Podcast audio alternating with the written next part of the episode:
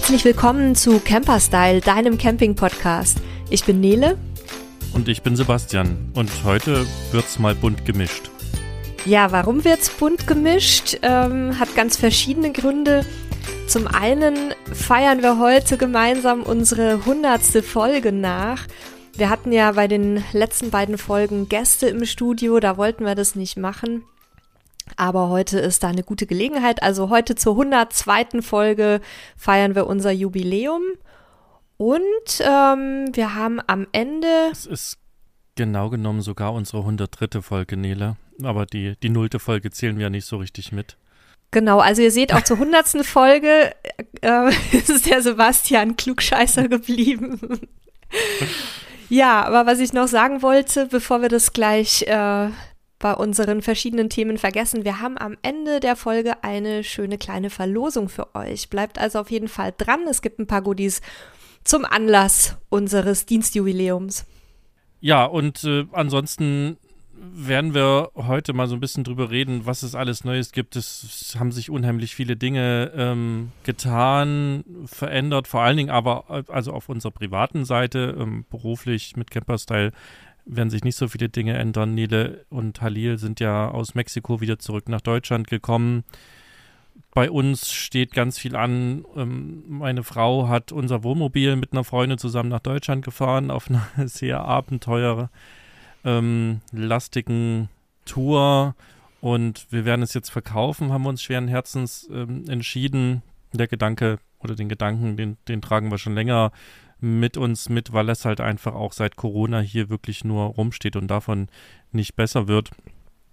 Ähm, und, und gleichzeitig gibt es noch ein paar andere private Sachen sozusagen, die einfach gerade dafür sorgen, dass das Camping bei uns gerade keinen großen Stellenwert spielt, was gerade nicht so schlimm ist, weil wir ja sowieso hier in Portugal auf dem Land sind und ja quasi, also außer dass wir ein kleines Holzhaus hier bewohnen, immer Camping ist bei uns. Das kann ich bestätigen ähm, aus dem letzten Jahr. und damit ähm, quasi das jetzt für uns nicht schlimm ist, sondern es ist halt einfach wieder, wieder eine Veränderung ist. Ja, und wir wollen halt ein bisschen drüber sprechen. Wir haben das Gewinnspiel jetzt zum, zum Nachfeiern des Geburtstags gemacht, wie Nede gerade schon angekündigt hat und ähm, werden ja einfach heute mal so ein, so ein paar bunte Themen machen. Und ihr könnt euch dann oder könnt uns ja dann auch sagen, wie ihr so eine Folge findet oder ob ihr beim nächsten Mal lieber wieder harte Fakten und ganz viel Wissen haben wollt. Wobei ich glaube, dass auch heute wieder eine ganze Menge Wissen mit für euch rumkommen wird. Oh, ich glaube, wir, wir können auch mal so eine Laber-Episode machen, vor allem wenn es eben Neuigkeiten gibt. Ähm, wir hatten ja gesagt, dass du auch so ein bisschen erzählst über die Geschichten rund um den Wohnmobilverkauf, also was da alles passiert ist, aber was vielleicht auch wichtig ist, wenn man so ein Fahrzeug verkaufen möchte. Bei uns gibt es auch ein paar Neuigkeiten. Du hattest es eben schon angesprochen. Wir sind aus Mexiko wieder zurück, strugglen noch so ein bisschen mit dem Jetlag, vor allem ich. Also ich ähm, bin den ganzen Tag müde, bin dann ab 11 Uhr nachts hellwach und könnte eigentlich mich an Rechner setzen oder tanzen gehen. Schlaf dann irgendwie drei bis fünf Stunden und das Ganze wiederholt sich dann. Also es hilft kein Kaffee, es hilft gar nichts. Ich muss da einfach jetzt durch. Ähm, Deswegen bin ich jetzt auch gar nicht böse, dass wir heute nicht so viel Wissen vorbereiten mussten, sondern dass du jetzt gleich ein bisschen erzählen kannst. Und was vielleicht aber auch noch spannend ist für jetzt ähm, dieses und dann ab dem nächsten Jahr so richtig, ist, dass wir einen neuen Wohnwagen bekommen. Da sind wir gerade dabei, den zu konfigurieren. Es wird wieder ein Fendt-Wohnwagen werden, weil wir da einfach super zufrieden waren mit den letzten beiden Modellen. Und ganz neu wird jetzt sein, dass wir mit dem Hersteller zusammen eine Studie machen werden, so eine kleine. Das heißt, wir ähm, ja, ich darf noch nicht so viel verraten, um worum es da inhaltlich geht, aber wir werden auf jeden Fall uns ähm, so dieses Thema Leben und Arbeiten unterwegs so ein bisschen vorknöpfen und werden gemeinsam mit Fendt eben Sachen ausprobieren. Wir werden ganz viele Sachen da einbauen, die vielleicht jetzt in einem serienmäßigen Fahrzeug nicht mit drin sind. Und das Ganze wollen wir dann natürlich irgendwann, wenn wir das Gefühl haben, es ist dann so weit ausgegoren, wollen wir das natürlich dann auch der Öffentlichkeit vorstellen und schauen, ähm, ob und was davon dann unter Umständen auch mit in die Zusatzausstattung künftig bei Fendt einfließen kann. Also da haben wir jetzt etwas Größeres vor, was man nach außen hin nicht so sieht, aber wir sind hier schon fleißig an der Planung. Und ähm, ja, darüber hinaus richtet Halil gerade so ein kleines Drucker, 3D-Druckerstudio ein. Da werden wir auch ein paar Sachen dieses Jahr umsetzen, gemeinsam mit Sebastian und wahrscheinlich noch einem anderen Freund. Und da dürft ihr also gespannt sein, weil bei uns äh, wird es jetzt immer wieder sich so ein bisschen, ja, wird es immer wieder was Neues geben, dieses Jahr und nächstes. Ja, dann können wir ja mit, mit dem, mit der Trennung vom Wohnmobil anfangen. Also äh, ich erzähle noch mal ein bisschen von vorne, weil ja nicht, nicht alle Hörer und Hörerinnen uns von Folge 1 ab verfolgen, sondern ja auch viele immer nur ein paar punktuell reinhören. Also meine Frau und ich haben ja die letzten ja, zwei Jahre nicht mehr so sehr, aber davor sehr, äh, also sozusagen dauerhaft im Wohnmobil gelebt. Wir sind durch Europa gereist äh, in unserem Wohnmobil und dieser Lebensabschnitt hat jetzt quasi eigentlich sein Ende gefunden und ein, ein neuer Lebensabschnitt ist so fließend sozusagen losgegangen in dem Moment, wo wir hier in Portugal nicht mehr weggefahren sind und uns entschieden haben, hier erstmal zu bleiben. Und wir hatten einen, noch haben wir einen Clue-Liner, das ist ein ein Liner, der mittlerweile 29 Jahre alt ist, ist noch so ein richtig massives Wohnmobil auf einer LKW-Basis, der auch wirklich halt extrem stabil gebaut ist. Ne? Da ist, da ist kein Kunststoff drin, sondern ist alles Holz. Also super geiles Fahrzeug und schweren Herzens haben wir uns aber dazu entschieden, jetzt zu verkaufen, weil wir ihn einfach nicht mehr nutzen. Wir haben uns entschieden, dass wir nicht mehr im Wohnmobil leben werden und dass auch aus verschiedenen Gründen gerade das Camping-Thema für uns keine große Rolle, zumindest in dieser Form, spielen wird und das Fahrzeug halt einfach auch hier in der portugiesischen Sonne nicht besser wird. Und so hat sich jetzt ergeben, dass meine Frau den nach Deutschland gefahren hat, ist eine Freundin hier runtergekommen, die beiden sind hier losgedüst oder ja, losgefahren. Düsen ist ja mit dem nicht so, der ist also eher auf, auf äh, entspannt Cruisen ausgerichtet, ja, so 80 bis 100 fährt man auf der Autobahn und danach wird es schon ziemlich laut mit dem Fahrzeug, aber das hat er ganz gut gemacht. Die beiden sind auch ganz gut durchgekommen. Ähm, sie haben jetzt, glaube ich, sieben Tage gebraucht und es gab auch, ähm, wie das halt mit alten Fahrzeugen ist, auch äh, einen Zwischenfall tatsächlich. Ähm, das, ich habe ja gerade gesagt, das Fahrzeug hat jetzt hier zwei Jahre gestanden und was bei zwei Jahren stehen auf jeden Fall ein Problem ist, sind die Keilriemen, ähm, gerade mit der großen Hitze. Die verlieren dann ihre Weichmacher, bekommen so eine, so eine Unwucht auch und vermutlich auf Basis dessen. Und da wir auch nicht genau wissen, wie alt die schon waren, sind oder hat sich zumindest einer verabschiedet nach der oder kurz nach dem Übertritt der belgischen Grenze. Und dieser eine, der dann weggeknallt ist, hat auch noch zwei weitere mitgenommen, die quasi nebenan waren. Und meine Frau hat halt nur ein lautes Knallen gehört, hat sie gesagt, so wie ein, als wäre ein Reifen geplatzt, aber das Fahrzeug ließ sich noch normal lenken. Dann ist sie sofort ähm, auf, die, auf den Standstreifen gefahren, hat dann auch gesehen, oh, hier ist eine, eine Ausfahrt, auf der willst du auf keinen Fall stehen bleiben, ist sozusagen dann vorher noch stehen geblieben, hat mich dann angerufen. Ich habe meinen Schrauberkumpel angerufen, wir haben kurz uns besprochen, waren beide der Meinung, also Reifen kann es nicht sein, haben sie ja geguckt. Also ist es vermutlich eher ähm, in Richtung des äh, Keilriemens. Da hatten wir schon Erfahrung mit, weil uns ist vor drei Jahren, glaube ich, schon mal eine Wasserpumpe kaputt gegangen und nach der Reparatur dann auch der erste Keilriemen. Der große Vorteil und hier an der Stelle auf jeden Fall ein Tipp für alle äh, Altfahrzeugbesitzer. Keilriemen sind sicherlich ein sinnvolles Thema, was man mithaben kann, gerade je seltener euer Fahrzeug ist. Bei uns ist es wirklich so, dass da fünf Keilriemen drin sind, die teilweise auch eine seltsame Länge haben. Also keine Standardlänge, die wirklich jede Werkstatt auf Lager hat. Ne? Das ist vielleicht nochmal bei dem Ducato was anderes. Wenn du überhaupt einen hat, da oute ich mich jetzt ein bisschen, als dass ich das nicht so gut weiß. Bei unserem sind Keilriemen drin, die sind eine sehr ungewöhnlich oder haben eine ungewöhnliche Länge. Deswegen hatten wir schon immer alle einmal als Ersatz mit dabei. Und das hat uns quasi auch, naja, gerettet ist falsch, aber zumindest Zeit gespart. Denn es war so, das ist natürlich am Freitag, nee, am Donnerstag vor Ostern passiert. Klar, später Nachmittag, ne, wenn so eine Pannen eben passieren. Und wir haben dann kurz uns zusammen telefoniert, haben festgestellt, wahrscheinlich ist der Keilriemen. Ähm, wenn sie den Motor angemacht haben, kam auch erstmal keine Warnleuchten. Also hat der Kollege das Go gegeben, dass sie schnell von der Autobahn runterfahren, damit sie eben dann nicht auf dem engen Standstreifen stehen. Ich hatte in der Zwischenzeit geguckt, wo sie sind, habe äh, in vier Kilometer Entfernung ein Restaurant ausgemacht mit einem Stellplatz und da habe ich sie dann quasi hingelotst. Zwischendrin sind sie noch an der, an der Brücke äh, quasi zum Stehen gekommen, die zu niedrig war. Das habe ich natürlich nicht gesehen. Da mussten sie dann nochmal wenden. Alles, ja, ne, ist in dem Moment halt super stressig, wenn dir das passiert. Aber am Ende des Tages haben sie das alles cool gemanagt. Und ja, dann beim Pannenservice angerufen. Wir haben ja einen Schutzbrief von unserer Kfz-Versicherung und die hatten uns ja schon mal vor einigen Jahren aus der Patsche geholfen mit einer Panne. Und äh, da war es jetzt halt einfach so, dass sie gesagt haben, nee, also jemanden zu reparieren können sie nicht schicken, haben sie niemanden, sie können es halt maximal abschleppen. Und dann hatten wir aber so ein bisschen das Problem, dass wir Zeitdruck hatten. Das heißt, ähm, das ist Donnerstagabend passiert und meine Frau musste aber spätestens, ich glaube, Sonntag quasi am Zielort sein, weil wieder andere Dinge davon abhängig waren terminlich, die sich nicht verschieben ließen.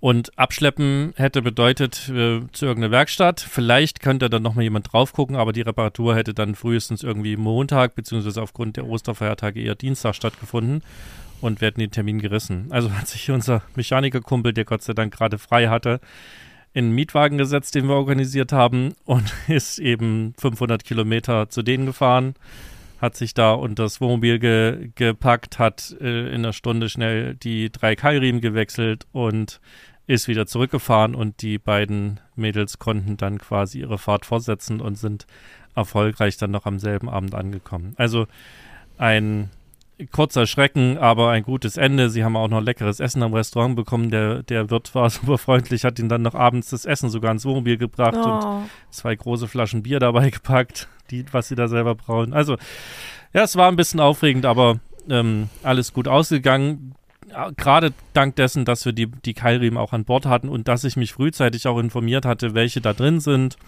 Und ähm, ja, demzufolge hat uns das da wirklich so ein bisschen den, die Reise und die Termine gerettet. Ja, jetzt steht es in Deutschland und ähm, demnächst fliege ich rüber und wir bereiten es dann auf. Das heißt, wir reinigen es einmal komplett, wir führen Reparaturen durch, die jetzt nicht äh, wir gemacht haben. Wir wechseln nochmal die Flüssigkeiten, wir machen einen frischen TÜV und sorgen halt einfach dafür, dass das Fahrzeug halt wieder in einem Einsatzzustand ist. Und dann werden wir es verkaufen. Und was wir uns jetzt schon so überlegt haben, damit ihr auch wieder ein bisschen was, was für euch mitnehmen könnt, ich kann ja ein bisschen detaillierter auch darüber erzählen, was wir so am Fahrzeug noch machen werden, bevor wir es verkaufen, wie das vielleicht auch vom Verkauf her stattfindet, auf was wir achten, was wir da so tun, damit ihr da vielleicht, wenn ihr euer Campingfahrzeug verkauft, auch das ein oder andere mitnehmen könnt. Ich muss mal ganz kurz dazwischen gehen, weil mir das gerade einfällt. Das hatten wir jetzt nicht vorbesprochen. Hattest du das gelesen mit dieser, mit dieser Wohnmobil-Diebesbande, die irgendwie in, in Deutschland wohl ein paar Leute um ihre Fahrzeuge gebracht hat? Nein. Ähm, erzähl mal weiter, ich google das gleich mal. Nicht, dass ihr dann äh, denen auf den Leim geht. Okay, ja, also ich kann ja erstmal noch ein bisschen detaillierter sagen, was wir jetzt noch so machen. Also das Fahrzeug stand jetzt zwei Jahre in der Sonne, das heißt, der Lack hat da auf jeden Fall ein bisschen gelitten und ähm, das hat auch ein bisschen, wie soll ich sagen, Ränder bekommen. Ne? Also das, ihr kennt das ja sicherlich vom Campingfahrzeug, wenn da dann irgendwann die Dichtmasse so ein bisschen ähm, ausläuft und man so schwarze Streifen äh, unter den Fenstern und so weiter bekommt. Also da sind jetzt einige Dinge, die wir ähm, sauber machen müssen. Es kriegt auf jeden Fall eine ordentliche Reinigung in und außen. Ich meine, wir haben zuletzt mit zwei Hunden da drin gelebt. Die haben natürlich auch ihre Spuren hinterlassen. Gar nicht so, also Gott sei Dank haben wir keine Hunde, die äh, gerne Möbel essen. Aber ähm, wer schon mal in der Algarve war, der weiß, hier gibt es so ganz fiesen roten Lehm und wenn es regnet, und wir waren nur viel auch im Winter hier, wenn es geregnet hat, dann haben Hunde auch schnell mal rote Stiefel an und äh, tragen das überall hin, egal wie sauber du die Pfoten machst. Und ähm, ne, die haben ihre Spuren hinterlassen. Wir müssen sie also wirklich einmal ordentlich reinigen. Und das ist das allererste. Dann ausgeräumt haben wir es schon. Haben jetzt also nur die Dinge drin gelassen, die dem neuen Besitzer jetzt auch was nützen. Das fängt so ein bisschen bei Werkzeugen und Ersatzteilen und so weiter an und ähm, hört dann bei so ein bisschen Kram wie Dokumentation und so weiter auf. Eine wichtige Sache, die wir immer machen, ist, dass wir auch sämtliche Infos zusammentragen. Also ich habe mir zum Beispiel bei MAN ein Reparaturhandbuch äh, organisiert. Da bin ich einfach mal mit einem Kumpel in die Werkstatt und habe da mit dem Meister gesprochen und der hat das dann für mich organisiert. Das drucke ich oder habe ich mir ausgedruckt und mit ins Fahrzeug gepackt. Wir haben auch vom Vorbesitzer ganz viele Dokumente, was nachgebaut wurde. Die ganzen Bedienungsanleitungen, auch die Sachen, die wir gemacht haben. Weil ein Checkheft hat ja so ein Altfahrzeug mit 29 Jahren jetzt nicht wirklich. Aber wir pflegen sozusagen immer so eine so eine handschriftliche Liste, was alles wann gemacht worden ist. Das ist zum einen beim Verkauf ganz hilfreich, weil es natürlich den Preis äh, stabilisiert oder sogar ähm, nach oben treiben kann für den Verkäufer, weil man eben nachweisen kann, was man alles gemacht hat. Und für den zukünftigen Käufer ist es natürlich keine Garantie, ne, weil die Liste könnte man im Grunde auch fälschen, ähm, aber zumindest eine, eine Sicherheit, wenn er dem, dem Verkäufer soweit traut, dass da auch Sachen am Fahrzeug gemacht worden sind. Nele, ich quatsch so lange weiter, bis du mich unterbrichst, weil du das mit, den, mit dieser Diebesbande rausgefunden hast. Ne? Ich, ich habe leider nichts gefunden, aber ich gucke gleich nochmal. Darfst du so. ruhig erzählen? Ich, ich okay, höre sogar ja, gleichzeitig zu und finde es auch interessant. Nächster Plan ist dann erstmal TÜV machen. Ähm, da merken wir dann, was sozusagen für den TÜV noch unter Umständen relevante Reparaturen sind. Also ob der jetzt irgendwas findet, oder ob der sagt, nö, das passt soweit, kann man das Pickerl draufkleben und äh, wir sehen uns in einem Jahr wieder. Es ist ja ein 7,5 Tonner, das heißt, der muss jedes Jahr auch zur, ja, ich habe wieder TÜV gesagt, ne? Es ist ja, dann kriegen wir wieder Beschwerden, weil wir die anderen Untersuchungsorganisationen nicht genannt haben. Also, wenn wir hier TÜV sagen, meinen wir nicht äh, die Firma TÜV, sondern wir meinen die, das Synonym, also die Hauptuntersuchung, die wir häufig als TÜV bezeichnen, das nochmal zur Sicherheit. Und das kann man natürlich auch bei der DEKRAM machen oder beim, ich vergesse immer, wie die anderen alle heißen. Aber es gibt ganz viele Prüforganisationen da draußen, die das super machen. Könnt ihr überall hingehen, um eure Hauptuntersuchung machen zu lassen. Ja, das ist der nächste Schritt. Dann eben gucken. Es hat sich jetzt im Laufe der Fahrt natürlich gezeigt, dass es auch hier und da kleine Wehwehchen gibt, die zu reparieren sind. Die Heckklappe hat nicht richtig geschlossen. Da muss man nochmal ähm, am Schloss schauen, warum das nicht richtig schließt. Es müssen noch zwei Schlösser ersetzt werden. Also das habe ich, ähm, eins hatte ich zum Beispiel beim Abschließen ist mir ein Schloss abgefallen.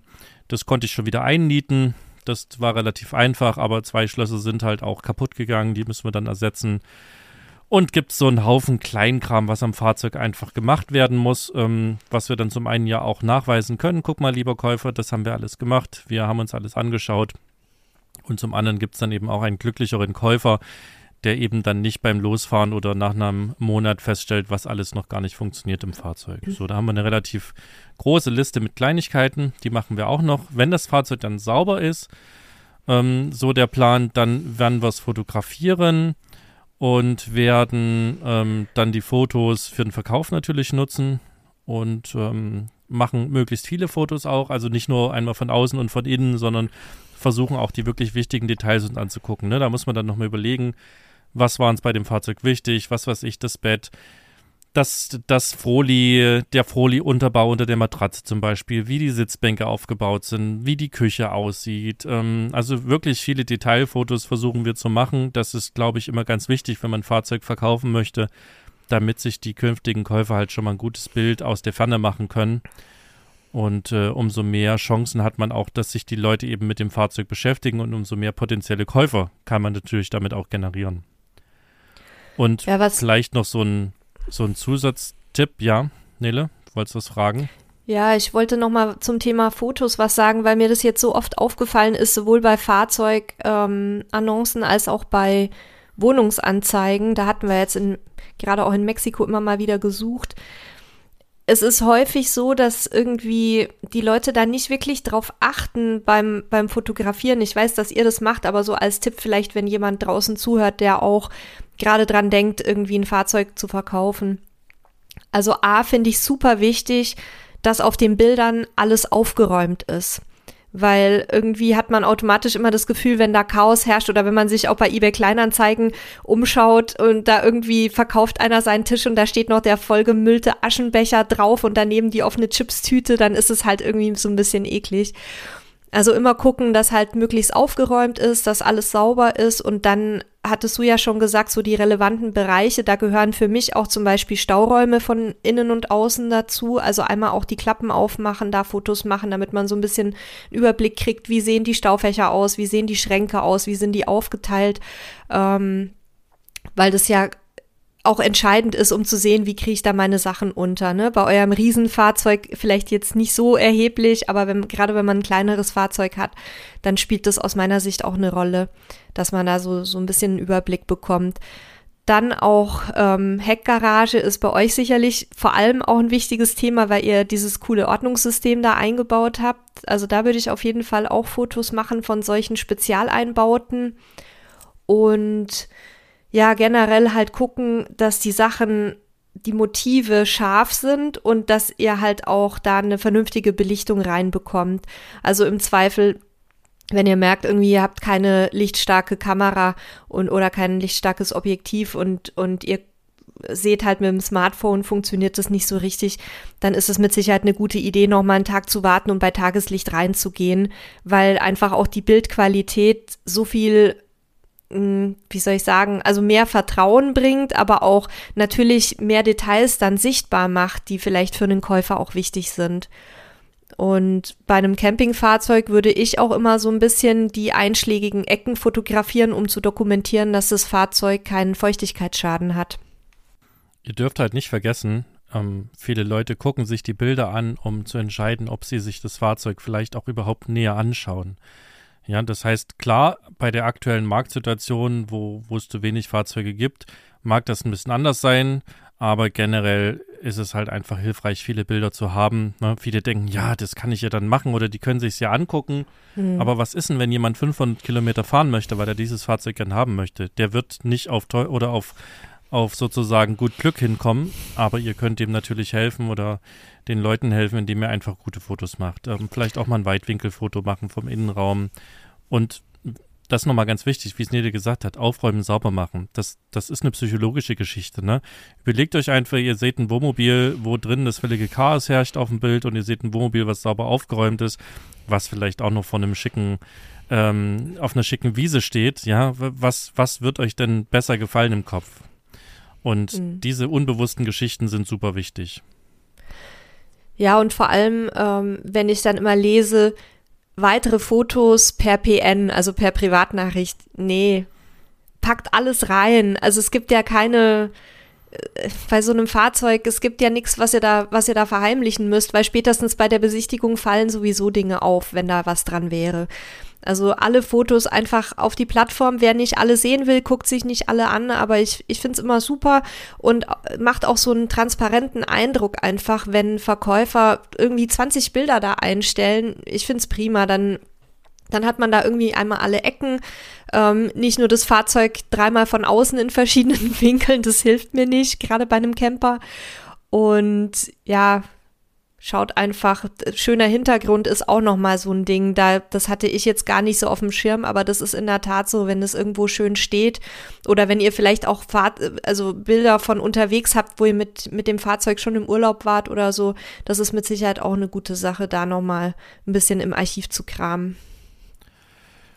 Das ist verkaufspsychologisch unheimlich wichtig, ja. Also ich werde da auch Bilder in die Annonce mit reinstellen, wo das Fahrzeug halt ähm, in den äh, in der Sierra de Nevada, äh, Sierra de Nevada, habe ich das richtig gesagt? Ich, ist auch egal, in den Bergen von Spanien steht, ähm, äh, wie wir da auf, auf anderthalb tausend Meter hoch stehen mit einem mit einem weißen, äh, schneebedeckten Hügel im Hintergrund. Einfach so eine Sachen, wecken natürlich auch wieder Sehnsüchte und Wünsche. Ne? Das ist verkaufspsychologisch halt sehr schlau, das zu machen. Ähm, das Fahrzeug sollte dann dementsprechend aber auch in dem Zustand sein. Ne? Also wenn ihr vor 20 Jahren das Bild gemacht habt und der ist jetzt halt völlig runtergerockt, dann wird das sicherlich dazu führen, dass die Leute keinen Bock aufs Fahrzeug haben, wenn sie es denn sehen. Aber wenn sozusagen die Bilder in einem ähnlichen Zustand sind, wie das Fahrzeug jetzt auch ist, dann macht sowas auf jeden Fall Sinn. Das gilt übrigens auch für auch Tinder und Co. Gleichzeitig auch die Warnung an alle Käufer. Ne, diese Bilder machen was mit euch. Emotionalität. Wir haben ja ähm, in der Folge, ähm, wo wir uns über Gebraucht oder über Fahrzeugkaufen äh, unterhalten haben, ja auch darüber gesprochen, dass es manchmal auch Sinn machen kann, jemanden mitzunehmen, der emotional nicht eingebunden ist und dass Emotionen immer den Preis hochtreiben. Ne? Damit spielt man als Verkäufer Aber wenn ich das als Käufer natürlich weiß, dann kann ich auch versuchen, diese Emotionen rauszunehmen und mich nicht von diesen Urlaubsbildern blenden lassen und versuchen, das Fahrzeug wirklich auch so zu sehen, wie es ist. Also das ist einfach so ein paar Gedanken, die ihr dann in euren Verkauf oder Kauf auch mitnehmen könnt von unserer Seite. Und ja, das gilt auch für Tinder oder was auch immer, egal was ihr an den Mann oder die Frau bringen wollt, wenn ihr was verkaufen wollt. Macht viele Fotos, macht euch Gedanken darüber, was die Details sind, die wichtig sind, was den kommenden Käufer, die kommende Käuferin überzeugen könnte, was wichtig sein könnte. Und versucht nicht nur aus eurer Perspektive zu denken, sondern auch aus anderen Perspektiven. Ja, weil jeder Mensch ist anders, jeder hat andere Wünsche bei einem Campingfahrzeug. Und je mehr Fotos ihr habt, desto mehr Interessenten werdet ihr gewinnen, die sich euer Fahrzeug anschauen wollen. Und je mehr Menschen sich euer Fahrzeug anschauen wollen, desto höher kann euer Preis sein. Weil ihr Ja, eine Wettbewerbssituation habt. Oder andersrum, wenn aufgrund der Fotos jemand feststellt, nee, passt nicht zu mir, weil vielleicht der Grundriss nicht der geeignete ist oder, oder weil die Stauräume nicht passen oder was auch immer, dann spart ihr ja nicht nur der Person Zeit für die Anreise, sondern auch euch selber ähm, und konzentriert euch dann lieber auf, auf ähm, Leute mit einem mit echten Kaufinteresse. Genau. Und ansonsten, ne, wie gesagt, wir bringen das Fahrzeug jetzt in einen sinnvollen Zustand, reparieren die Sachen, die noch offen sind und ähm, weil das einfach auch den Preis äh, nach oben treibt. Ne? Wenn ich sagen kann, guck mal, wir haben hier alle Wartungen durchgeführt, wir haben alle Flüssigkeiten gewechselt, dann bringt das den Preis weiter nach oben, weil der zukünftige Käufer sich über so eine Dinge keine Gedanken gerade machen muss, sondern kann quasi einsteigen, losfahren, Urlaub machen. Ne? Das ähm, ist quasi auch so ein bisschen der Gedanke dahinter, wenn wir das Fahrzeug jetzt äh, verkaufen wollen. Wie ermittelt ihr denn den Preis so für euch? Ähm, also ich will jetzt keine konkrete Höhe wissen, sondern eher so, wo, wie ihr für euch klarzieht, wo ihr einsteigen und wo ihr aussteigen wollt, weil ja sich der Markt auch sehr stark verändert hat. Also guckt ihr, bei eurem Modell ist es ja so ein bisschen schwierig, dann einen Marktwert äh, zu finden, weil das wird ja nicht so reihenweise angeboten wie jetzt irgendwie ein Deadlifts Globetrotter oder sowas. Wie wie kriegt ihr dann Gefühl dafür? Oder was kannst du da empfehlen, vielleicht auch für Leute, die jetzt irgendwie ein älteres Schätzchen oder irgendwie so ein sehr besonderes Fahrzeug verkaufen möchten, wie man sich da so ein bisschen an die Preise rantasten kann? Marktbeobachtung. Also zum einen ist ja der Clueliner tatsächlich ein, recht seltenes Exemplar, sage ich mal, und äh, auch ein Exemplar mit einer Fanbase. Das heißt, es gibt auch Diskussionsforen und ähm, ich gucke mir einfach jetzt schon eine ganze Weile die Preise an und schaue also quasi, habe einen Alarm äh, auf den gängigen Börsen auch, wenn ein Clueliner eingestellt wird und gucke mir halt einfach an, wie werden Fahrzeuge gehandelt, die unserem sehr nahe kommen. Das heißt vor allen Dingen das Modell, also die, die Länge in dem Falle und auch das Basisfahrzeug. Ne? Wir haben ein MAN drunter. Und da finden sich tatsächlich auch immer wieder Fahrzeuge. Und dann hat man so einen, so einen Preis. Das heißt natürlich nicht, dass der Listenpreis, der da jetzt dann bei Mobile oder wo auch immer ähm, steht, auch aufgerufen wird und bezahlt wird. Aber es ist zumindest ein Ansatzpunkt und wir wissen ja auch, was wir dafür bezahlt haben und was wir auch reingesteckt haben ne, und wie lange wir es auch genutzt haben. Und daraus ermittelt man so, so ein bisschen Pi mal Daumen Preis. Dazu kommt sicherlich noch die, die Marktsituation, die den Preis jetzt eher nach oben als nach unten drückt. Und dann muss man sich eine Grenze setzen. Ne? Wir haben natürlich, wir haben so ein, das wäre schön, wenn wir es kriegen. Das dafür, für diesen Preis müssten wir überhaupt nicht überlegen. Und das wäre so das Minimum, wo wir hinwollen. Mhm. Und äh, auch wenn ich verhandeln nicht sonderlich mag, gehen wir natürlich einfach im Preis ein bisschen höher ran, damit die Menschen eben auch noch verhandeln können, weil für viele ist das extrem wichtig und es gibt ihnen ein gutes Gefühl, wenn sie noch einen Preis gedrückt haben. Und auch mit dieser Verkaufspsychologie spiele ich natürlich, ja. Auch wenn ich das selber sehr ungern mache, ähm, beim letzten Kauf haben tatsächlich die Freude, die ich mit hatte, die Verhandlung übernommen, weil mir das überhaupt nicht liegt. Und äh, haben dann tatsächlich auch nochmal einen, einen nicht unerheblichen Betrag rausgeholt. Und das schlägt man dann eben natürlich einfach drauf, um eben die Verhandlungsbasis auch zu haben. Ich kann das so gut verstehen. In Mexiko habe ich damit keine Probleme, aber hier in Deutschland ist es tatsächlich so, dass ich einfach keinen Bock drauf habe und ich habe das Gefühl, ich kaufe ja immer wieder auch über eBay Kleinanzeigen irgendwie so alte Möbelstücke zum Aufbereiten und sowas und ich habe immer das Gefühl, dass die Verkäufer total äh, irritiert sind, dass ich nicht nach was letzte Preis frage. Ähm, aber ich, äh, ja, ich kann es nachvollziehen, aber ich denke mal, bei so einem Fahrzeug ja, da, da kann man sich, glaube ich, auch noch ein bisschen hin und her bewegen. Ihr habt ja auch so viel reingesteckt in Ja, den Wagen. Ja. Genau, hat ja gerade nochmal eine neue Solaranlage bekommen, komplett neue Batterien und Ladegeräte und alles bekommen. Das war natürlich auch kein unerheblicher Betrag, der da Mhm. reingeflossen ist. Und ähm, klar, das muss man alles mit reinrechnen. Und dann müssen wir natürlich auch gucken, was jetzt vielleicht auch noch an Reparaturen ist, wo wir sagen, Mensch, die sind zu groß. Da guckt man vielleicht auch, also wir wissen ja auch, dass unser, unser Fahrzeug sicherlich nicht was für jeden ist, sondern da muss man schon ein bisschen wissen, was man tut. Und ähm, da sind dann häufig auch Leute dabei, die selber reparieren können. Und vielleicht, das weiß ich jetzt noch nicht, das, das kommt nach dem Check und nach dem TÜV, sind jetzt auch Reparaturen zu tun, wo wir dann doch sagen, Mensch, das investieren wir jetzt nicht, sondern da sprechen wir dann einfach mit dem zukünftigen Verkäufer, ähm, ob wir das noch machen sollen oder ob er das übernehmen möchte. Und das ist natürlich auch für den, nee, nicht für den zukünftigen Verkäufer, sondern den zukünftigen Käufer, für den ist natürlich auch eine Chance, auch nochmal ähm, am Preis was zu machen. Ne? Aber das weiß ich jetzt Stand heute noch nicht. Das Fahrzeug steht jetzt erstmal in Deutschland und wir müssen jetzt halt einfach mal gucken, was so bei der Untersuchung auch vom Kollegen dann so rauskommt, wo noch Dinge zu machen sind, neben der Liste, die meine Frau jetzt auf der Fahrt geschrieben hat. Da bin ich gespannt, wie das weitergeht. Da können wir ja mal gucken, ob wir auch vielleicht so in den nächsten Folgen immer mal wieder ein kleines Update geben, wenn sich da irgendwas Spannendes tut, auch so, wie so eure Erfahrungen sind ähm, beim Verkauf, was, ne, was da so für Leute kommen, ne, wer, wer da wirklich ernsthaftes Interesse hat und so weiter. Da schauen wir einfach mal. Ja, wir, es wird vermutlich nicht sehr spannend werden, weil dadurch wir jetzt in Portugal sind und das Fahrzeug in Deutschland steht, Mhm. wird es vermutlich über einen Zwischenverkauf laufen. Wir werden es ähm, entweder an, an eine Werkstatt oder an, an einen Kumpel verkaufen, der sich dann einfach um den Verkauf kümmern kann, weil ich nicht jedes Mal, wenn Leute das sehen wollen, nach Deutschland fliegen möchte und auch kann. Also ne, Preis und Umwelt äh, spielen da eine Rolle und ähm, deswegen werden wir es wahrscheinlich recht unspektakulär so abhändeln, werden uns da irgendwas überlegen. Deswegen wird es nicht so viel zu erzählen geben, außer dass wir es, ich bin mir sicher, irgendwann verkauft haben. Wir haben jetzt auch keinen Druck, das ist auch ganz angenehm. Das heißt, wir müssen auch nicht das dringend weghaben. Wir ähm, gucken gerade, dass wir es wo unterstellen können, damit es dann eben, wenn es fertig ist, auch einfach noch ein bisschen stehen kann äh, im, im Schatten. Aber falls es äh, interessante Sachen gibt, dann äh, werde ich das auf jeden Fall hier mit dem Podcast auch einstreuen. Sehr schön. Ich drücke euch die Daumen. Ja, danke. Ich mir auch. Ja, sollen wir dann mal, was machen wir zuerst? Hörerfeedback oder Gewinnspiel? Ja, komm, wir, wir teasen nochmal Gewinnspiel an. Also es gibt auf jeden Fall vier coole Preise zu gewinnen, aber äh, lass uns da erstmal noch über Hörerfeedback sprechen und ähm, mal gucken, was sie vielleicht noch so getan hat.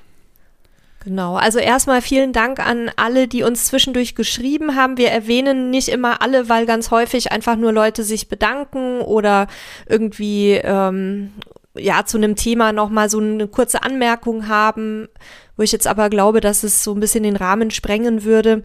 Insgesamt äh, super tolles Feedback. Vielen lieben Dank an euch alle, auch die sich einfach die Zeit nehmen, uns zu schreiben. Wir lesen alles. Wir freuen uns, wir freuen uns sehr über jede Nachricht von euch.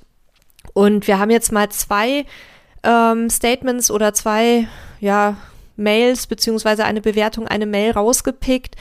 Da war einmal noch ein Themenwunsch dabei, da wollten wir ganz kurz drüber sprechen.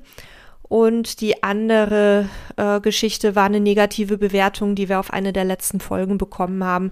Da wollten wir auch noch mal kurz inhaltlich ein bisschen drauf eingehen.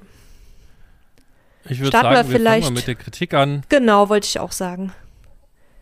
Und ähm, ich habe jetzt leider den Namen nicht mit rauskopiert. Also lieber Hörer oder liebe Hörerin, ich glaube, es war ein Hörer, der du uns bei iTunes da eine, eine negative Bewertung gegeben hast. Also er oder sie hat das erste Mal so einen Podcast gehört, hat die Folge mit Igor zum Thema Dämmung gehört und hat uns dann äh, eine schlechte Bewertung gegeben für die Folge, die mit der Begründung, sicherlich gehen die Meinungen auseinander, wie eine Dämmung aufgebaut werden kann.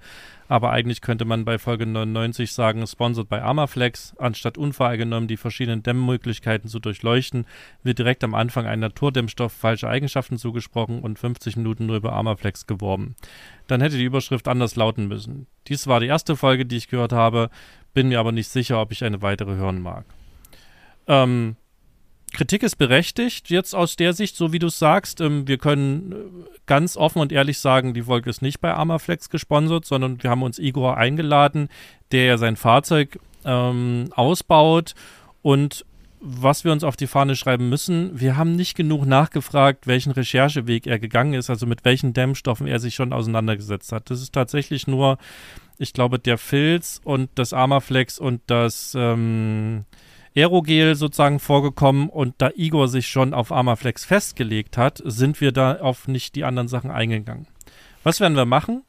Wir werden uns Igor nochmal als Gast in eine der nächsten Folgen reinholen und werden ihn nochmal dazu befragen, mit welchen Dämmstoffen er sich im Vorfeld beschäftigt hat und warum er sich auch für Amaflix entschieden hat, damit er quasi auch diese Perspektive und die Gedanken noch mit für euch mitbekommt. Aber grundsätzlich muss man ja sagen, dass wir selbstverständlich unseren Gesprächspartnern nicht vorschreiben, worüber sie sprechen dürfen. Und wir haben ja sehr deutlich klargemacht, dass wir halt, also, dass, dass wir darüber sprechen, was Igor mit seinem Fahrzeug macht, wofür er sich entschieden hat, warum er welche Wege geht. Und die Folgen mit Igor hatten nie den Anspruch auf äh, auf Ratgeberbasis da jetzt irgendeine Vollständigkeit zu erzielen, sondern wir wollten einfach so ein bisschen den, den Ausbau, den er mit seiner Frau zusammen macht, begleiten und so ein bisschen auch gucken, ähm, was waren die Wege oder was sind die Wege, wo sind vielleicht auch Fehler passiert, was würde er dann in der Rückschau anders machen. Ähm, aber das sollte kein Dämmratgeber sein. Dann hätte man es tatsächlich anders aufziehen müssen. Aber wir sollten das vielleicht auch vor der nächsten Folge mit Igor nochmal genauso erwähnen, weil es ist jetzt ja so, der oder die Hörer oder Hörerin hat sich die Folge oder hat sich das erste Mal etwas von uns angehört und hat mhm. es quasi nicht so wahrgenommen, wie du es gerade gesagt hast. Ne? Und den Schuh ziehen wir uns an und werden das beim nächsten Mal einfach, glaube ich, deutlicher dazu sagen müssen. Ich glaube, generell müssen wir darauf achten, dass wir nicht immer voraussetzen, dass alle Hörer alles über uns wissen, sondern dass uns auch mal jemand hört, der gar nichts über uns weiß. Und dann macht es natürlich immer Sinn, wenn wir ein bisschen Hintergrundinfos geben und da ein bisschen mehr zu erklären. Das wäre jetzt so die Sache, die ich mir mitnehmen würde, die wir dann in Zukunft einfach besser machen. Das stört vielleicht ein bisschen die, die uns regelmäßig hören, weil sie dann das 20. Mal hören, dass Igor sein Fahrzeug selber ausbaut. Aber das ist vielleicht nicht so schlimm, als dass eben jemand Dinge in den falschen Hals bekommt. Also trotz alledem, danke für die Kritik, nehmen wir uns auf jeden Fall an. Ähm, es äh, trifft uns immer sehr hart, wenn wir schlechte Bewertungen bekommen, aber ja, Kritik ist völlig in Ordnung und wir gucken, was wir für uns da auch mitnehmen können und was wir auch besser machen können. Denn ja, das ist ja das, was, was Kritik zumindest wenn sie so sachlich vorgetragen ist, äh, erreichen soll, ja. Also, und wir haben auch schon gesagt, es gibt auch durchaus Menschen, die es nicht schaffen, sachlich vorzutragen, sondern eine Beleidigung gehen müssen, aber das ist ehrlich gesagt löschen wir, weil wer nicht sachlich kommunizieren kann, der hat es aus unserer Sicht auch nicht verdient, dass wir ihm zuhören. Wobei man wirklich sagen muss, das kannst du ja an einer Hand abzählen. Also jetzt in den zwei ja. Jahren, die, die Leute, die irgendwie pöbelig waren, das sind meistens Gendergegner oder haben sonst irgendwie, äh, also auch so eine Art halt schon an sich, dass man schon beim Lesen merkt, irgendwie, da stimmt, da stimmt's nicht so ganz in der Kommunikation.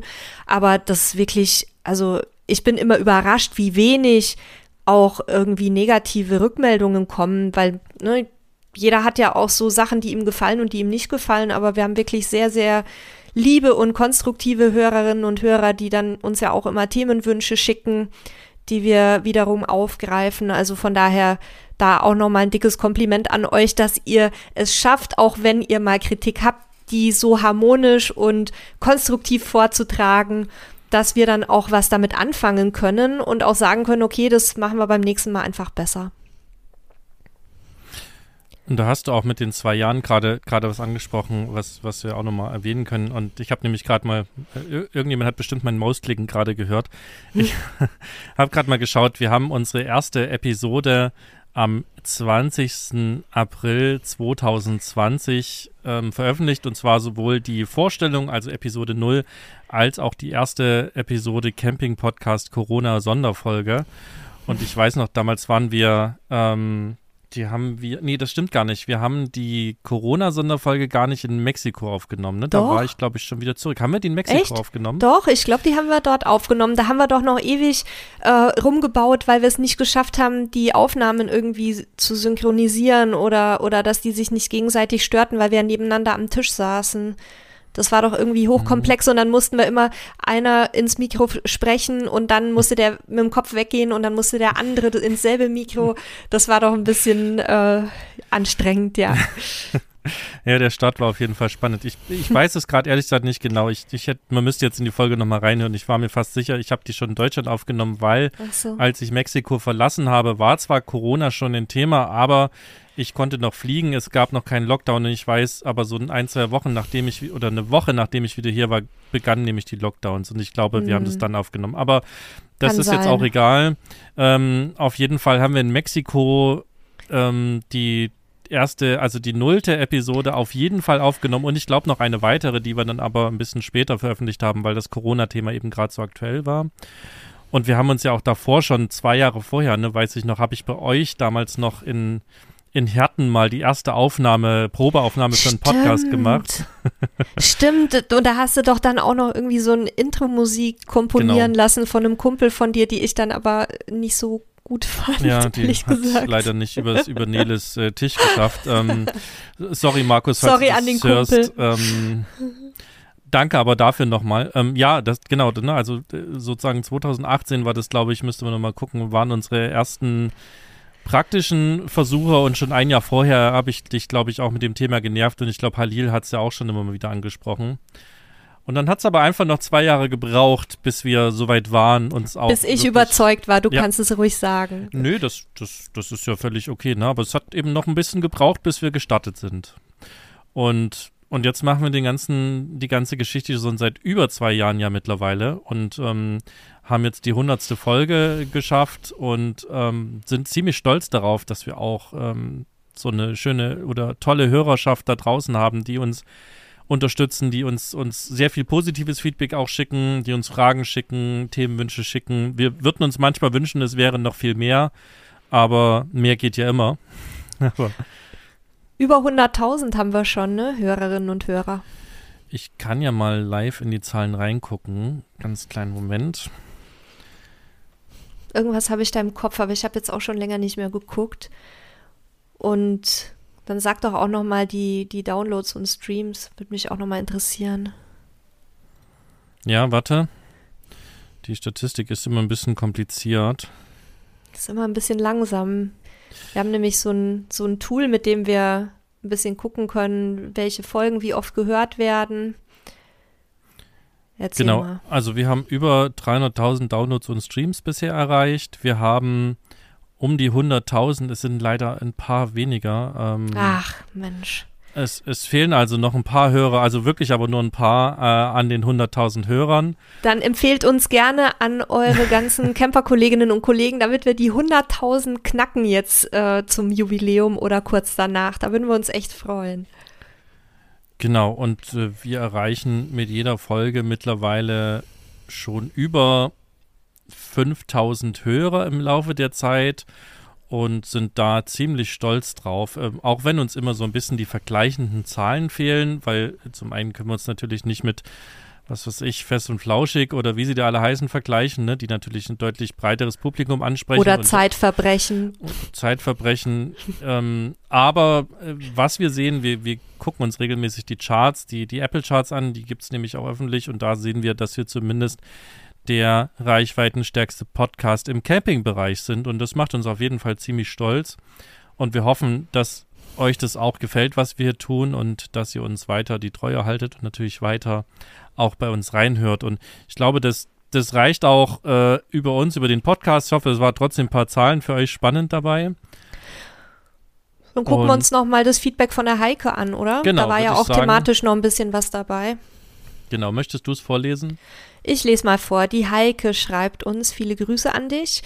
Ähm, hallo zusammen, ich bin schon lange eine regelmäßige Hörerin eures Podcasts. Mir gefallen die sachlichen und professionell aufbereiteten Themen sehr und ich freue mich auf jede neue Folge. Mein Partner und ich haben seit letztem Jahr einen Kastenwagen, mit dem wir derzeit Kurztrips meist innerhalb Deutschlands unternehmen. 2025 soll es dann für uns so richtig losgehen und wir werden mit einem Bimobil zuerst Europa und später auch weitere Länder bereisen. Das klingt sehr, sehr gut, liebe Heike. Ich bin ja. ein bisschen neidisch. Unsere Wohnungen werden wir dann alle verkauft haben und in Vollzeit äh, im Wohnmobil leben. Ihr habt bereits einige Podcast-Folgen in dieser Richtung aufgenommen, die Serie Leben und Arbeiten unterwegs sowie weitere. Da ich mich derzeit viel mit dem Thema digitales Nomadentum beschäftige, würde es mich sehr freuen, wenn ihr dieses Thema in einem zukünftigen Podcast behandeln könnt. Besonders das Vernetzen digitaler Nomaden untereinander interessiert mich. Da ich mich derzeit im Bereich Grafikdesign, Motion Design und Videoschnitt weiterbilde und mein Partner sich im Bereich Landschaftsfotografie und Videos Drohnenaufnahmen, würde mich eine Folge in diesen Bereichen auch sehr freuen. Vor allem das Thema Fotos, Videos und Drohnenaufnahmen beim Reisen könnte meiner Meinung nach sehr gut passen.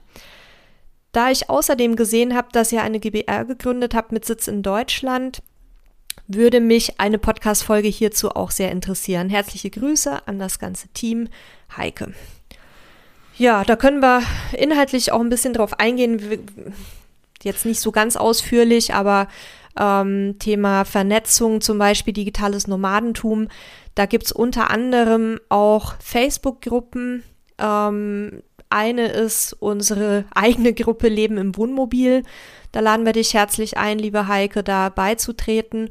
Und ähm, dann gibt's auch tatsächlich Facebook-Gruppen für digitale Nomaden. Also digitale Nomaden sind eben Leute wie wir, die dauerhaft reisen und dann von unterwegs aus arbeiten, egal ob mit oder ohne Wohnmobil. Da in dieser Gruppe, ähm, die heißt, glaube ich, auch digitale Nomaden, da sind auch jede Menge Leute dabei, die ähm, Airbnb machen, Hostels, ähm, auch teilweise, glaube ich, ähm, wie heißt es, House-Sitting, also die dann ähm, die auf die Häuser von anderen Leuten aufpassen. Also da, da wirst du sicher fündig. Da sind auch ganz spannende Menschen dabei. Das wäre mal so von meiner Seite. Du hast ja auch noch ein bisschen Connections, ne, Sebastian? Ja, es gibt sonst noch die Camper Nomads. Ähm, das sind auch Kollegen genau. und Kolleginnen, die ähm, im Campingfahrzeug unterwegs sind und auch so eine, so eine Community, auch, ähm, ich weiß gar nicht, es gibt, glaube ich, einen kostenlosen, aber auch kostenpflichtige Zugänge, wo man halt dann unterschiedlich viele Dinge da machen kann. Ähm, die haben sich auch mit Corona so sehr viel regelmäßig getroffen im, über Zoom, um eben in Kontakt zu bleiben. Ähm, die da kannst du auf jeden Fall auch mal schauen. Ähm, es gibt auch noch ein paar Seiten zu dem ganzen Thema. Also wenn du so digitale Nomaden und Community eingibst, also es gibt noch den Citizen Circle, wo ich drin bin. Das ist also ne, wirklich aufs digitale Nomadentum bezogen. Da sind eben Leute drin, die sich dort über Selbstständigkeit, über Überleben, über Work-Life-Balance und alles Mögliche unterhalten. Und ähm, so gibt es auch noch diverse andere Gruppen sicherlich da draußen. Wahrscheinlich kennen wir auch nicht alle. Es gibt auch Apps dafür. Also ähm, ich, ich glaube, das waren jetzt mal ein paar Stichpunkte, wo man auf jeden Fall anfangen kann und dann, dann findet man auch von, von einem ins andere dann später weiter. Also wenn man so die ersten Schritte jetzt geht. Ähm, klar, mit Corona war es jetzt ein bisschen schwieriger, ne, als, als wir in diese in dieses Thema stärker gestartet sind, gab es halt noch viele Offline-Veranstaltungen, wo man dann auch hingegangen ist. Ähm, aber das kommt ja jetzt auch langsam wieder. Also vielleicht waren das schon mal ein paar Impulse, die dir erstmal weiterhelfen. Also ich, ich würde ich, ich würd mal ganz, ganz ketzerisch sagen, also ihr wart ja ein bisschen mehr auf den Veranstaltungen unterwegs. Ich würde mal so für uns sagen, man schafft es auch ohne auf die Veranstaltungen zu gehen ähm, ins digitale Nomadenleben zu starten. Da muss sicherlich auch jeder so ein bisschen seinen eigenen Weg finden.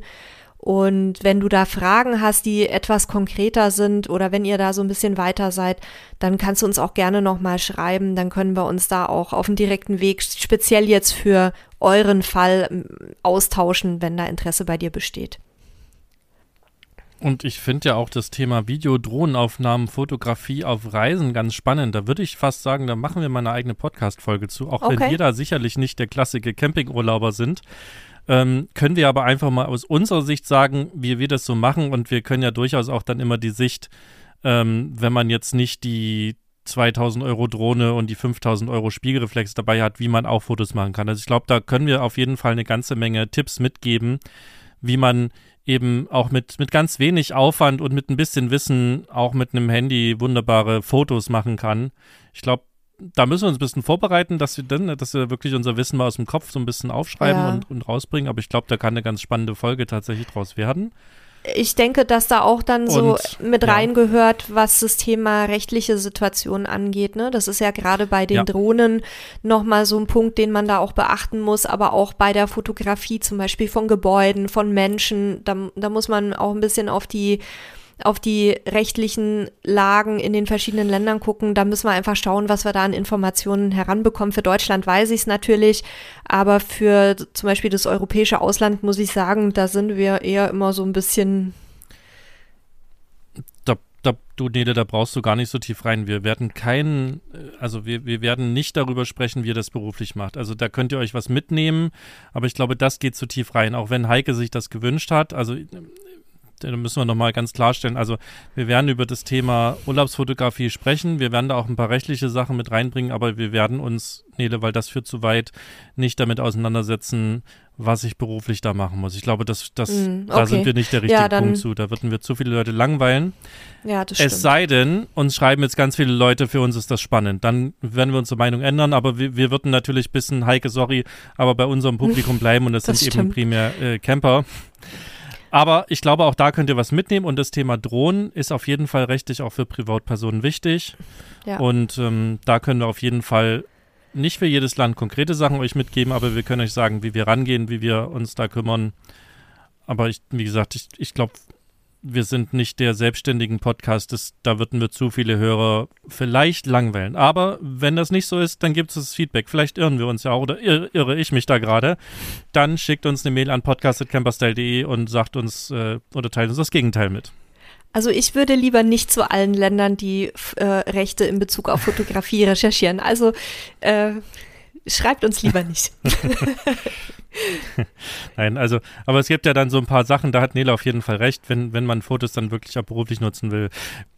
Quatschen wir jetzt nicht drüber. Wir machen auf jeden Fall eine Folge und wir können da mal so ein paar Sachen ansprechen, aber wir werden uns dort eher bei, bei Tipps aufhalten, sozusagen, wie man coole Urlaubsfotos macht. Ähm, ja. Auch wenn das wahrscheinlich dein Mann Heike schon weiß, aber ähm, da, ich hoffe, da hast du auch Verständnis, dass, dass wir da halt einfach auch ein bisschen auf unsere äh, Hörer und Hörerinnen gucken, was die wohl so interessiert.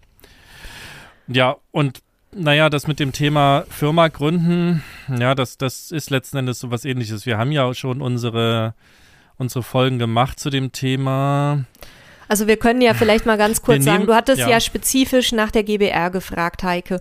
Und die GBR ist ruckzuck gegründet. Ähm, das ist im Grunde kannst du sagen, selbst wenn du keinen Vertrag mit einer anderen Person hättest, also kein Gesellschaftervertrag, sobald zwei Menschen oder mehr zusammenarbeiten und damit Geld verdienen, ist es im Grunde implizit schon eine GBR. Wir haben es über einen Gesellschaftervertrag gemacht, wo genau festgelegt wird, wie die Anteile aussehen, wer was in die Firma einbringt und ähm, das ist aber relativ formlos. Wir, man kann das komplett ohne Notar machen. Wir haben es mit Notar gemacht, weil mein Cousin Notar ist. Das ist immer sehr praktisch, ähm, eine Fachperson in der Familie zu haben. Aber das war wirklich überhaupt keine große Sache, kostet auch ähm, im Grunde kein Geld, außer halt Gewerbeanmeldung und diese Geschichten. Und ähm, jetzt vor kurzem haben wir eine zweite Firma gegründet und zwar ähm, mit Sebastian und Steffi zusammen, also seiner Frau. Das ist eine UG, also im Grunde wie eine GmbH. Das war deutlich aufwendiger. Dafür ist dann auch ein Notartermin nötig mit einem richtig umfangreichen Gesellschaftervertrag und ähm, das kostet dann auch ein paar Euro mehr. Das war jetzt mal so die Kurzfassung. Was dann noch wichtig ist, dass die GBR halt immer einen Wohnsitz in Deutschland voraussetzt. Also wenn ihr euch in Deutschland abmelden wollt, ist das keine Option, die ja, euch bleibt. Stimmt. Dann bleibt euch tatsächlich nur die UG oder die GmbH oder, oder andere Geschichten, wo ihr quasi ähm, Gesellschaftsanteile habt und dann Geschäftsführung seid und äh, da ist das möglich, aber die GBR funktioniert nur, wenn ihr tatsächlich in Deutschland gemeldet seid, weil das eben über ein Einzelunternehmen läuft. Also jeder hat sozusagen sein, sein Gewerbe und das ist zumindest meines Wissens nach, wir sind jetzt beide keine Steuerberater, das heißt, es ist auch keine Beratung, sondern das ist unser Wissen wiedergegeben. Das schützt euch nicht davor, vielleicht doch noch mit einem Steuerberater oder auch mit einem Notar oder mit einem Rechtsanwalt darüber zu sprechen. Aber aus unserer Sicht ähm, wird es quasi nur funktionieren, wenn ihr in Deutschland gemeldet bleibt. Und vielleicht noch ganz kurz, aber da, also ich weiß nicht, ob ihr euch da schon mit beschäftigt habt. Bei der GBR haftet ihr halt mit eurem Privatvermögen und bei der UG oder der GmbH ist es nicht der Fall. Ähm, das ist auch oh. nochmal so eine. Nee? ja, das. Okay, schneiden wir raus. Nö, das, das brauchen wir nicht schneiden. Also, das, das ist gemeinhin, das ist ganz richtig, Nele, was du sagst. Das, grundlegend ist das so, dass man bei einer GmbH sozusagen nur in Höhe der Einlage haftet. Also wir gehen jetzt sehr stark ins Detail. Ja, man, also wenn man so eine GmbH oder UG gründet, muss man quasi Geld einlegen. Und das ist das, womit man haftet. Das Problem ist aber, wenn man quasi fahrlässig handelt als Geschäftsführer und Fehler macht, dann passiert es eben trotzdem, dass man privat haftet. Deswegen habe ich U gesagt. Mhm. Also das ist wirklich ein Minenfeld. ähm, deswegen würde ich da raten, auf jeden Fall, wenn ihr in die Richtung geht, holt euch äh, Hilfe bei Steuerberater, Anwalt, ähm, die genau diese Dinge euch mitgeben können. Da, da reicht hier der Podcast nicht aus, um sozusagen auch nur ansatzweise euch die richtigen Dinge mitzugeben. So Reicht der Podcast nicht und, und auch ehrlich gesagt unser Wissen nicht. Wir genau. haben uns da natürlich auch beraten lassen und haben im Grunde alles, was so ein bisschen äh, ins Detail ging, dann in andere Hände gegeben, nämlich in Steuerberater und in Juristenhände, ja. einfach weil wir da auf der sicheren Seite sein wollten. Ja, und weil es da auch eine Menge Stolpersteine und eine Menge Dinge zu beachten gibt und auch eine Menge zu gestalten gibt in mhm. alle möglichen Richtungen. Ähm, das ist auf jeden Fall was, ähm, wo man Hilfe in Anspruch nehmen kann und sollte. Klar, das kostet auch immer Geld. Ihr könnt auch mit der GBR starten, wie gesagt. Eigentlich ist wichtig, ihr müsst dann aber weiter in Deutschland gemeldet sein. Das, das wäre die Voraussetzung und äh, dann spricht aber auch nichts dagegen, das halt einfach so klein zu starten und loszulegen. Jo, dann haben wir, hoffe ich, alle Fragen von Heike erstmal beantwortet, die wir jetzt auf die Schnelle beantworten konnten. Dann würde ich sagen, kommen wir jetzt zum lange angekündigten Gewinnspiel. Oder hast du noch irgendwas, was du unbedingt erzählen möchtest? Mhm, nee, das, das, das war, also ich ne, könnte noch ganz viel dazu erzählen, aber wie gesagt, das würde einfach den Rahmen hier völlig sprengen. Ähm, dann genau, lass uns doch äh, unsere Hörerinnen und Hörer nicht weiter auf die Folter spannen und endlich zu den Preisen kommen. Was, was hat denn die, die Gewinnspielfee uns in den Korb gelegt? Die Gewinnspielfee hat uns zweimal zwei Tassen mit dem zauberhaften Camper-Style-Logo in den Korb gelegt. Also das ist der eine Gewinn. Ähm, das sind emaillierte Tassen, also richtig schön. Ich äh, habe mir da selber auch ehrlich gesagt welche bestellt, weil ich die auch mitnehmen möchte. Und die kamen als Weihnachtsgeschenke schon sehr gut an. Und ja, da haben wir jetzt gesagt, da machen wir noch mal ein paar locker für euch. Und dann haben wir noch zwei Bücher und zwar zwei Ausgaben unseres großen Camping-Handbuchs, vor allem für Einsteiger sehr interessant. Da haben wir auf insgesamt 400 Seiten unser ganzes Campingwissen aus den etlichen Jahren zusammengetragen für euch, haben das Ganze richtig gut strukturiert aus unserer Sicht, damit ihr es im Prinzip halt wie so ein Lehrbuch durcharbeiten könnt, wenn ihr Einsteiger seid. Also diese ja, vier ähm, vier Gewinne sozusagen. Vier glückliche Gewinner werden wir dann ziehen. Und was ihr dafür machen müsst, ist einfach nur uns eine Mail an podcast.camperstyle.de zu schicken. Packen wir euch auch nochmal in die Shownotes die Adresse. Und uns mitteilen, was war das Wichtigste, was ihr aus unserem Podcast gelernt habt. Das ist für uns auch nochmal so ein bisschen, ja, einfach einen Überblick zu bekommen, ähm, was euch besonders interessiert hat, was ihr so mitgenommen habt. Das finde ich jetzt ganz schön, wenn wir da etwas Feedback von euch kriegen. Wann machen wir Einsendeschluss, Sebastian? Das wollte ich dich gerade fragen. Also diese Folge hier erscheint ja am 30. April morgens. Und genau. wollen wir den Hörern Hörerinnen 14 Lass Tage geben? Wochen. Ja, wollte ich auch sagen. Zwei Wochen finde ich gut. Das heißt, Einsendeschluss ist Samstag, der 14. Mai und zwar 23.59 Uhr. Das heißt, ihr habt dann quasi ab heute, wo ist, oder nee, das stimmt nicht, ab, wenn ihr es jetzt am Samstag hört, ab heute 14 Tage Zeit und je nachdem, wann ihr es hört, dann entsprechend kürzer und das Ganze findet im Jahr 2022 statt, das sei auch noch erwähnt. Zur rechtlichen Geschichte, der Rechtsweg ist ausgeschlossen. Wir nehmen nur E-Mails in den Lostopf, die unsere Frage beantwortet haben. Und wir werden dann in der Folge, die eine Woche später kommt, die Auslosung hier machen. Und die Auslosung werden wir immer so machen, dass wir alle Leute, die im Lostopf sind, auf eine Tabelle schreiben und dann mit einem Zufallsgenerator eben die vier Zahlen äh, generieren lassen und dann einfach gucken, in welcher Tabellenzeile dann entsprechend die Person steht. Also ne, wenn eine 4 sozusagen generiert wird, gucken wir, wer steht in Zeile 4 und diese Person gewinnt dann den Preis. Das Ganze machen wir viermal. Das ist also zur Auslosung. Teilnehmen dürfen alle, die nichts mit Camperstyle zu tun haben.